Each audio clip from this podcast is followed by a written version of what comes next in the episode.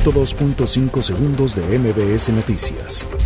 El grupo de los 20 anunció este jueves desde Riyadh, Arabia Saudita, la inyección de más de 5 mil millones de dólares en la economía mundial para contrarrestar el impacto económico de la pandemia.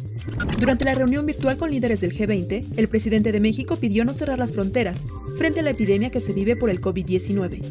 El gobernador de Jalisco, Enrique Alfaro, dio a conocer que la madrugada de este jueves falleció en una clínica del Liste una persona.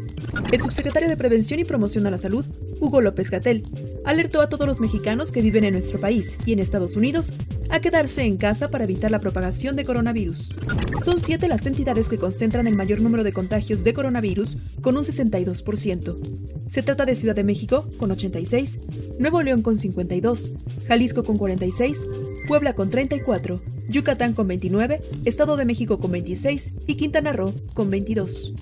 Las tiendas de autoservicio y departamentales exigieron al gobierno mano dura y cero tolerancia ante los robos y saqueos registrados en días pasados, ya que esto podría provocar la interrupción del abasto y la distribución de mercancías.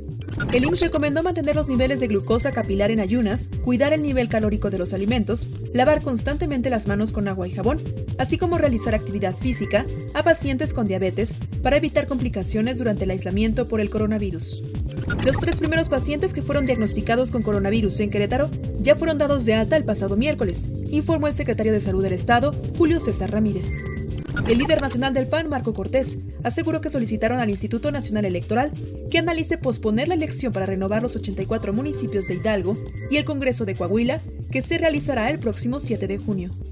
La Confederación Patronal de la República Mexicana exigió al presidente Andrés Manuel López Obrador no desperdiciar más tiempo y aplicar el decálogo con medidas económicas que le presentó la iniciativa privada y que permitirían enfrentar la crisis de salud que vive el país.